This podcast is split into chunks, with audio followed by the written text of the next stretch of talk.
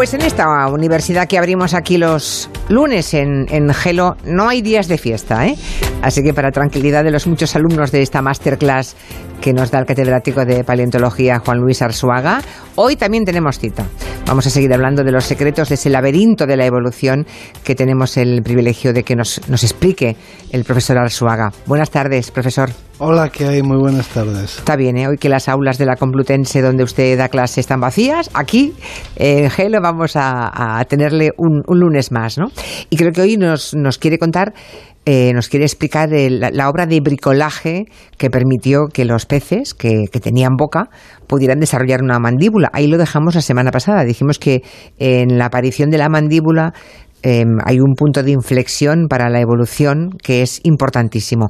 Déjame que le pregunte antes, para que no se me vayan acumulando las preguntas. Tengo preguntas de los oyentes, profesor Arzuaga. Ah, estupendo. ¿Sí? ¿Le parece bien? Claro, claro. Algunas, se me dejo otras porque es que si no solamente eh, responderíamos poco oyentes. A poco. poco a poco, eso es. Por ejemplo, Ana Toja pregunta, ¿el hecho de que personas de la misma familia se reproduzcan juntos, por ejemplo, primos, perjudica o mejora la especie? En caso de que estas personas tuvieran altas capacidades, ¿haría que la descendencia tuviera más probabilidades de mantener esas características? Bueno, no, la consanguinidad, que es como se llama, sí. el, el, que se reproduzca la reproducción entre parientes cercanos, eh, es perjudicial para, el, para la descendencia, porque se pueden acumular los, los, aquellos genes que son perjudiciales. Eh, hay que explicar aquí ahora eh, o recordar, porque esto yo creo que lo sabe todo el mundo, que, tenemos dos juegos de, cromosomas y de genes, cada uno de nosotros, cada, cada animal, y, y, uno de esos juegos procede de, nuestros de nuestro padre y otro de nuestra madre. Con lo cual, para cada gen tenemos dos copias. Eh, de procedentes de uno y de otro progenitor. Bueno, eh, resulta que como los genes los tenemos por duplicado, eh, no, no, siempre se expresan los dos eh, si son diferentes, de manera que ocurre a menudo que un gen se expresa y el otro no. Bueno, imaginemos que el que no se expresa cuando está junto con otro gen distinto, con otra variante, es un gen perjudicial, pues se expresará cuando aparezca por partida doble. Claro. Es decir, cuando se junten por línea paterna y materna genes que sean perjudiciales, entonces se expresarán. Eso es lo que nos contaban en el colegio, que eran los genes dominantes y los genes recesivos. Eh, que, que, algunos recordarán seguramente con horror, pero que ahora le encontrarán sentido en esta, en esta clase que lo que pretende es eso, darle sentido a lo que hemos estudiado, muchas veces sin entenderlo muy bien por qué. Pero aquí llega una pregunta y es la de, bueno, ¿es bueno o es malo que, que se reproduzcan entre hermanos, por ejemplo, padres con hijos, entre parientes muy próximos en los seres humanos? Porque a lo mejor en una familia, pongamos por caso, hay una característica que los hace destacar.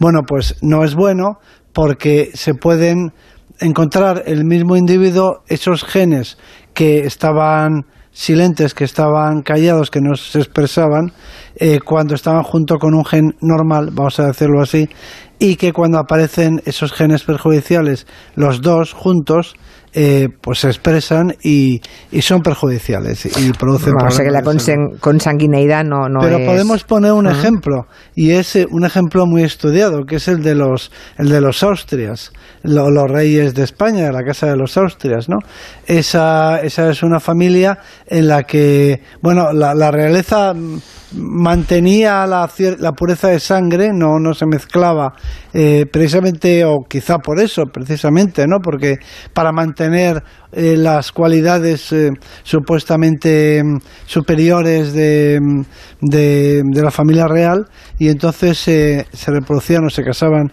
entre parientes cercanos, y el resultado que está muy bien estudiado en esta familia real, en los Austrias, eh, fue que fue degenerando, vamos a decirlo así, las generaciones y el último, el último Austria, que es Carlos II, conocido como el hechizado, sí. tenía un grado de consanguinidad altísimo.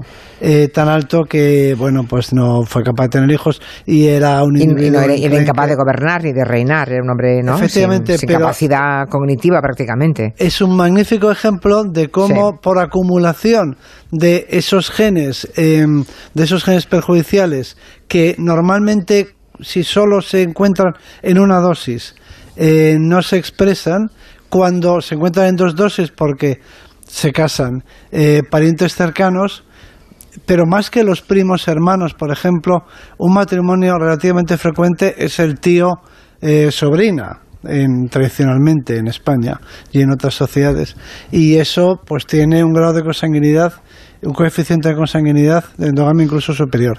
Eso no quiere decir que haya, que haya un peligro real o grave porque se produzcan estos matrimonios, sino que si a lo largo de las, lo que quiero decir es que si a lo largo de las generaciones se mantiene esta práctica durante mucho tiempo, entre parientes muy cercanos, pues terminarán por aparecer, se, se, irán acumulando los genes perjudiciales y terminarán por eh, pues por, por porque los que nazcan no sean sanos y no sean viables. Seguramente. estamos hablando de un proceso de varias generaciones, no no, no hay motivos para, para, alarmarse en el caso de los matrimonios entre primos hermanos, por ejemplo, o entre tíos o tías, sobrinos, sobrinas. Es una, es una persistencia, ¿no? Es, es la, la, persistencia. Es la acumulación. Y la acumulación la que puede convertir esa consanguineidad en algo peligroso. Y, seguramente, viendo esos resultados en los individuos que iban haciendo eh,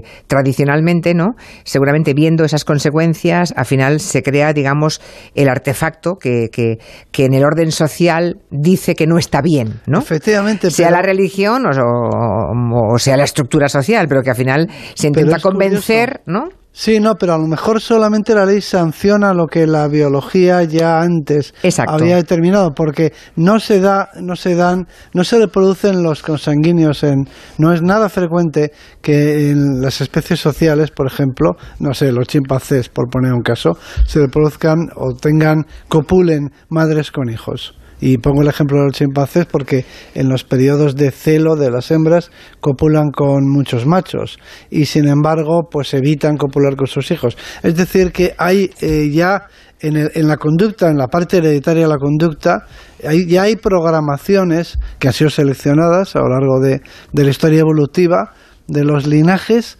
que han eh, pues que han favorecido a los que eh, excluían o no se reproducían o no consideraban parejas sexuales a los parientes más cercanos, ¿no? Eh, con los que uno se ha criado, en resumidas cuentas. Incluso para eso, pues se propone que el mecanismo que ha podido funcionar es una especie de imperativo biológico que dice que no te reproduzcas o no te enamores, en el caso humano, de alguien con quien te has criado. Eh, y ahí incluso mm, se ponen ejemplos de niños que han convivido, no sé, en kibbutz en Israel, un ejemplo clásico, ¿no? Eh, niños que se han criado desde pequeños porque ahí tenía un tipo de educación colectiva. Eh, desde muy pequeños, como si fueran todos hermanos, luego era muy raro que se casaran entre ellos. o sea que puede que la norma aquí sancione lo que ya la biología había antes establecido. Claro, y, seguramente, pues eso, siguiendo. Exacto, el tabú del exactamente, el tabú del incesto. Me ha sacado el titular, lo tenía aquí apuntado. El tabú del incesto, mientras pues escuchaba hablar, lo apuntaba. Se dan otras especies También. que no tienen normas sociales ni religiosas. No, no, por lo tanto, aquí, pues eso, puede haber ese, mm. ese elemento que tiene que ver con, pues, con nuestras pulsiones biológicas también. Está bien. Bueno, otras preguntas de oyentes. Josu dice que le pareció escuchar en un programa de la BBC que nuestro código genético tiene más en común con una col que con otros muchos animales. Y le pregunta al profesor Arzuaga si es verdad. No. No es verdad. Si lo oyó la o, lo oyó mal. Animal, la conoce animal, pero eh, Claro, los ingleses tienen mucho acento, debe de ser eso, porque la, claro, la col es una planta y, y ya ese es un reino del que llevamos separados, pues mm, llevamos separados, no sé, más de 600 em, millones de años, no, hay, hay mucha diferencia. Estaba mucho más cerca de cualquier, de cualquier animal que de un vegetal. Ya, quede claro. Y otro más, la última ya. Eh, dice, estudié, estudié biología, dice este oyente, me enseñaron que los individuos de especies distintas no pueden tener descendencia fértil. Por ejemplo, las yeguas y los asnos pueden reproducirse, pero luego lo que sale, que son las mulas, son estériles. La pregunta que le hace este oyente es, si nosotros tenemos genes neandertales, quiere decir que los sapiens y los neandertales tuvieron descendencia y que fueron fértiles. ¿Significa eso que sapiens y neandertales son en realidad la misma especie? Bueno, pues yo creo que no, porque el ejemplo de la mula, eh, particularmente yo lo encuentro que es el que se pone siempre muy desafortunado, porque dentro de los équidos, el grupo de los caballos y de los asnos, tenemos dos líneas separadas desde muy antiguo, que es la línea de los caballos y luego la, la, línea de los asnos, ¿no? Es decir, que ya muchos años evolucionando por separado y por eso no pueden reproducirse entre ellos. Pero, por ejemplo, las cebras con los asnos sí pueden reproducirse, por poner un ejemplo. Y luego lo que... el, fruto, ¿El fruto no es estéril? No, no, no es Sigue siendo absoluto, no, no, incluso las dos especies de caballos se reproducen entre ellas, aunque tienen diferente número de cromosomas. Pero es que intercambios entre genes se encuentran, esto lo repito yo ahora mucho porque esta pregunta aparece muy frecuentemente, intercambios génicos eh, a pequeña escala se dan entre todas las especies que son eh, del mismo del mismo género que se dice en biología. voy a poner eh, otro ejemplo. Eh, los osos de las cavernas y el oso pardo se reproducían y, nuestros osos, los que tenemos en la cordillera cantábrica, eh, llevan genes de los osos de las cavernas, pero las diferentes especies de osos se intercambian genes entre unas con otras prácticamente todas las especies de, del mismo género, todas las especies de mamíferos que están cercanas, que llevan pocos millones de años evolucionando por separado, como es el caso de los neandertales y de, los, y de la especie humana actual, como por ejemplo los coyotes y los lobos intercambian genes. ¿Y los zorros y los perros? No. Los zorros y los perros no, porque son diferentes géneros. El zorro es vulpes, el perro es canis. Es decir, que la evolución del zorro y la evolución del perro es una evolución, es, un, es una separación muy antigua. Sin embargo, la separación del chacal, el lobo y el coyote es mucho más reciente y por eso eh, estas tres especies donde se encuentran intercambian genes unas con otras. No por eso dejan de ser especies diferentes, porque el número de genes absorbidos de las otras especies es tan pequeño que en realidad no afecta a lo que es su constitución. Así que porque haya coyotes en América que tengan algunos genes de lobos o al revés, no por eso dejan de ser a todos los efectos coyotes o lobos con diferente constitución, con diferente comportamiento y demás. Así que aplicando esa misma lógica, el hecho de que las, las especies cercanas ocasionalmente, de, manera mm, mm, pues muy esporádica, pueden intercambiar genes sin que eso afecte a su constitución, a su naturaleza, no hace que sean la misma especie. Pues ahora este me, me, acaba de dejar usted muerta, profesora Arsuaga, porque hace muchísimos años, yo hablo de hace veintitantos años, em, una vecina tenía una, un, perro con una cola en fin, de zorro que no podía con ella. O sea, tenía todo el aspecto, eh, toda su fisonomía era de zorro, sobre todo la cola, ¿no? Que era una cosa muy, muy, muy evidente, ¿no? Y me contó la propietaria de aquel perro, bueno, sí, era un macho, que en el pueblo que era una, en la provincia de Aragón, en la, en la, comunidad de Aragón, tenían sus padres una perra que estaba en celo, desapareció unos días, volvió, volvió preñada y parió cuatro o cinco cachorros, de los cuales solamente sobrevivió este, que tenía todo el aspecto de ser un zorro. Pues nada, lo que vamos a hacer es investigar. Eh, Queda la pregunta en el aire. Eso que me contó, es decir, que, y la verdad es que tenía aspecto de zorro el animal, ¿eh? Contestaremos en el, próximo capítulo. Sí. Queda la pregunta, normalmente no intercambian, no conozco ningún estudio, pero eh, tenemos una semana para, para averiguarlo.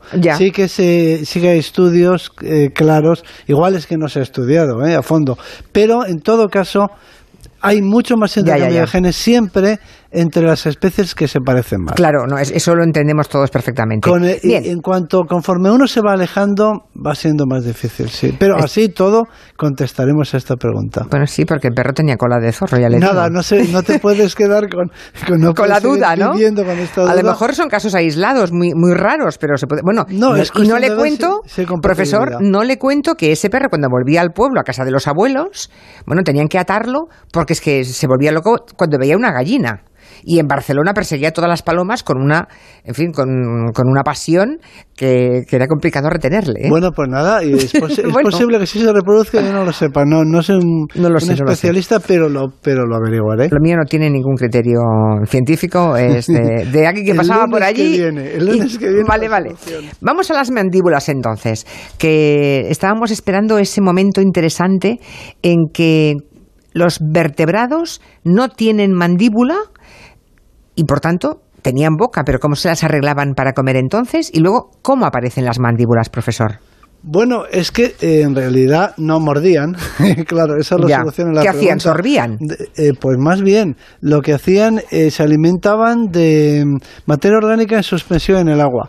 En realidad, el, entraba el agua con esas partículas en suspensión en, en, la columna de agua, en el mar, en las zonas donde hay mucha productividad, pues hay mucha, hay mucha vida y mucha descomposición conforme se van muriendo las diferentes mm, especies eh, o, células que haya por ahí. Y toda esa materia en suspensión es aprovechable, es digerible. Y entonces el tipo de alimentación que tenían era un tipo de alimentación que se basaba en materia orgánica en suspensiones suspensívoros, que ingresaban en la faringe por la boca y luego eran filtrados por las branquias este dato es importante, de manera que eran filtradores, podemos decirlo así. Las branquias tenían una doble función respiratoria y también alimenticia. Filtraban y retenían eh, esa, esas partículas de materia orgánica en suspensión, que era de las que se alimentaban, ya que no tenían mandíbulas y no podían morder. Bien, y un día empiezan a producirse las mandíbulas. Bueno, tanto como en un día no, bueno, pero debió de ser rápido. Un día después de varios cientos de miles de años, imagino, o incluso varios millones, ¿no? Exactamente. Cuando yo eh, digo un día me refiero a millones de años. Yo desde que hablo con usted ya soy consciente de que decir 50 millones de años no es nada.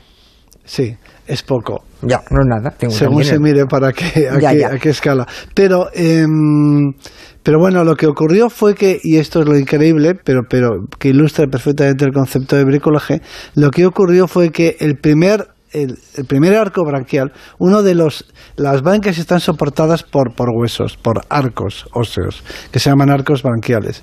Cualquiera que ahora recuerde cómo funciona eh, un pez, pues, pues eh, recordará que las branquias están debajo del opérculo, pero eh, por ejemplo en los celáceos, en los tiburones, hay como unas hendiduras branquiales, ¿no? Mm.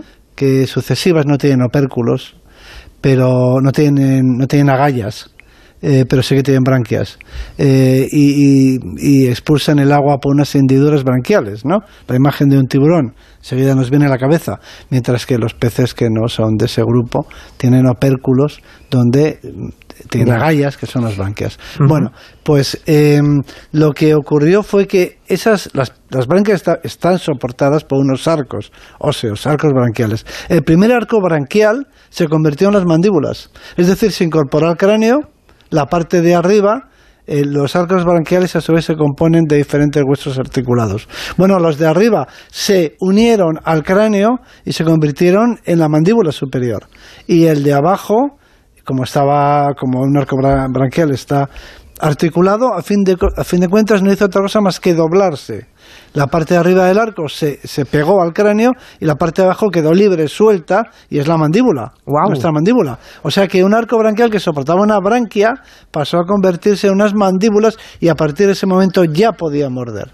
Y por tanto, a partir del momento en que... Ya podían ser carnívoros. Claro, ya podían ser carnívoros y Pasaban ya podían... de filtradores a carnívoros. De suspensívoros, me he quedado con la palabra, bueno, ¿eh? es una palabra... Eh, sí, pero eh, es fácil de entender. Sí, claro, eh, herbívoro, carnívoro, omnívoro y suspensívoro. Sí, porque en el agua... Como un mejillón. Exacto, es que el agua está llena de materia orgánica, llena, llena para quien sepa atraparla, para quien sepa conseguir claro. incorporarla, sí. Llega entonces eh, un paso más allá, no sé cuántos mm, cientos de miles de millones de años, no lo sé, los animales llegan a tierra firme, ¿no? Digamos que ese animal empieza, puede sacar la cabeza del agua y así aparecen los primeros anfibios, supongo. Habría que entrenar a, esa vida para respirar fuera del agua. Bueno, ya respiraban dentro, dentro del agua, por supuesto, el oxígeno disuelto se respira por las branquias, pero había un grupo de peces que tenían pulmones, que se llaman peces pulmonados, ¿no? Todavía los hay. Todavía hay peces, peces pulmonados en algunos sitios, no son muy conocidos, pero hay peces que tienen pulmones. Bien, de esos peces que ya tenían pulmones es de los que eh, vienen los anfibios. Eh, antes de que se me olvide, para que la gente se acuerde, todavía existen peces sin mandíbulas. Peces sin mandíbulas. Aún existen vertebrados sin mandíbulas. Es decir, los vertebrados, una vez que produjeron eh, especies con mandíbula, no por eso desaparecieron las que no la, no, la tenían, la mandíbula. Todavía hoy en día hay eh, peces sin mandíbula, como los primeros de todos, y se comen. Y no solamente se comen, sino que están muy ricos. Y no solamente están muy ricos, sino que hay una feria en Galicia porque son las eh, los em, estos peces que se conocen como lampreas. Ah, sí, las lampreas. No sé si todo el mundo habrá comido, pero en Galicia mm. son relativamente mm, apreciados y relativamente bueno conocidos. Yo, yo creo que hasta muy conocidos no y se comen me parece que ahora en el invierno las lampreas. Antes de antes de que cante el cuco si no recuerdo mal dice un antes de que la lamprea esté cucada de que cante el cuco es decir antes de que llegue la primavera debe de ser la época de comer la lamprea que, se cuece se cocina su propia su propia sangre, tiene mucha sangre. Es la lamprea, eh, que claro, eh, como no tiene mandíbulas, no puede cazar. Eh, es, un, es un parásito de otros peces. En la actualidad es, es parásito externo, es decir, se fija con la boca a, la, piel de, de un pez y, y, le chupa los fluidos, los líquidos del, cuerpo, la sangre. Y, la sangre. Y se alimenta, y se alimenta de él, como, como parásito. Y estas lampreas, eh, que tienen una forma como alargada, anguiliforme, eh, pues se consumen. O sea que no, eh, no hay que irse muy lejos para, para ver peces sin mandíbula todavía, vertebrados sin mandíbula. Está bien. hay un huevo muy especial que aparece en un momento de la historia de la evolución en la Tierra, de la vida en la Tierra, que es lo que consiguió que pudiéramos alejarnos del agua, ¿no? Alejarnos del charco. En realidad los anfibios no dejan de ser unos mm, peces mm, con pulmones, ¿eh? Eh, que ya digo que hay hay peces con pulmones, ¿eh? que, que, son peces, que no son anfibios.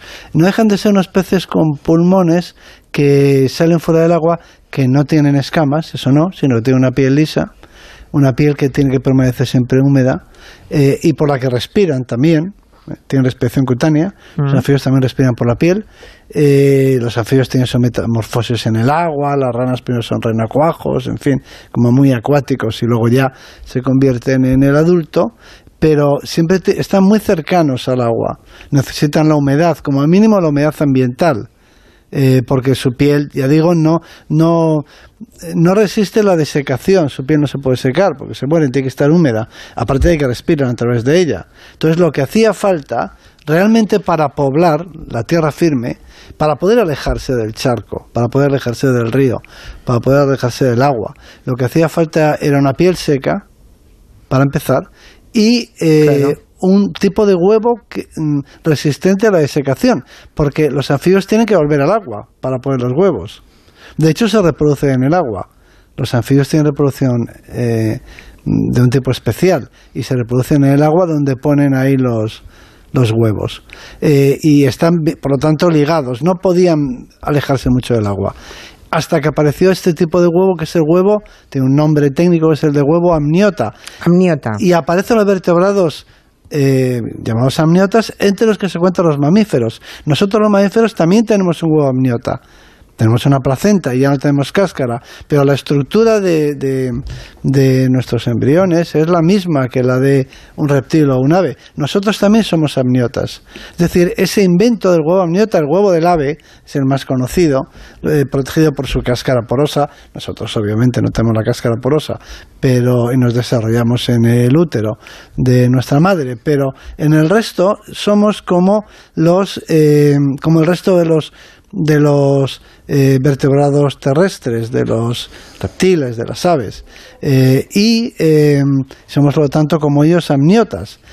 Y, y, el, y el embrión se desarrolla dentro de un líquido que de alguna forma recuerda al charco ancestral que se llama líquido amniótico. Incluso los bebés, los bebés humanos, los fetos humanos. Se desarrollan en, ese, en esa especie de charco, charco que es el líquido amniótico de su madre. Que lo, que lo, portan, que lo portan las madres, ¿no? Claro. Eh, porque no podemos desarrollarnos si no en otras circunstancias. Y, y los, el resto de los amniotas, eh, los reptiles, para empezar, eh, que ponen huevos con una cáscara porosa para, para respirar, eh, etcétera, eh, tienen su propio líquido amniótico, su amnios, donde, donde se desarrolla el embrión, en esencia, como en el útero de una madre, en el caso de los mamíferos. Ese invento de la naturaleza, ese invento de la evolución, el huevo amniota, eh, es lo que permite algo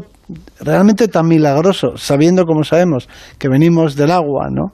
Como que eh, cualquier mm, eh, vertebrado realmente terrestre, amniota, pueda mm, desarrollar toda su vida sin, sin tener el más mínimo contacto con el, con el agua. Incluso en el desierto, ¿no? Por cierto, que mm, eh, hubo un tiempo en que esos mamíferos convivieron con los dinosaurios. Bueno, sí, y al principio se los comían, imagino que se lo comían, se lo comían todos los dinosaurios, claro. No, no, no, al principio, durante mucho tiempo, esa carrera la fueron ganando los, los, los mamíferos, los antepasados de los mamíferos, porque eh, primero los mamíferos tienen unos antepasados y los, y los dinosaurios tienen otros antepasados, ¿no? Eh, durante, la, durante muchos millones de años, eh, los antepasados de los, de los, de los actuales mamíferos, que eran unos mm, una especie de reptiles que a lo mejor alguno recordará los pelicosaurios, que tenían una vela dorsal. Son lo que muchas veces se coleccionan con los dinosaurios, pero no son dinosaurios. Son una especie de lagartos con una vela, como con una cresta muy grande. Eso se llaman pelicosaurios, ¿no? Esos eran los antepasados de los mamíferos y eh, eran los eh, eh, eran los que dominaban en los ecosistemas terrestres. Y los antepasados de los dinosaurios no eran las especies dominantes. O sea que durante mucho tiempo todo parecía indicar... Que los mamíferos iban con ventaja. Que los mamíferos, los antepasados de los mamíferos iban a tener más éxito. Pero no fue... Pero de pronto cambió todo y, lo contaremos la semana que viene. De pronto los eh, dinosaurios se hicieron los reyes. Hasta que llegó, hasta que llegó el meteorito o lo que fuera, ¿no? Parece que fue el que arregló el sí, pero con trampa, ¿no? Eso fue. Vale, puede vale. considerarse trampa. Seguimos la semana que viene, profesor Arzuaga. Por cierto, que hay un oyente, hay un oyente, Isidro Cuenca, que me adjunta un reportaje publicado hace un tiempo, 2015, en el que dicen que en Croacia tienen el primer caso de hibridación entre perro y zorro. 2015. Pues no, no fue en Croacia, fue en Aragón. Ya le digo yo. Lo que pasa es que no llegó a manos de los científicos. Pero, no sabemos si era fértil, no, no sabemos si el híbrido era fértil. No, lo sé. Eso sí no que sabemos si tuvo hijos. Perdí el contacto. Estaba el, en el perrizorro este no sabemos si tuvo hijos. No, no tengo idea. A ver si en Poplasec alguien recuerda este caso y me informa al respecto. Profesor, hasta el lunes que viene. Adiós. Gracias a Dios. Noticias. Bye.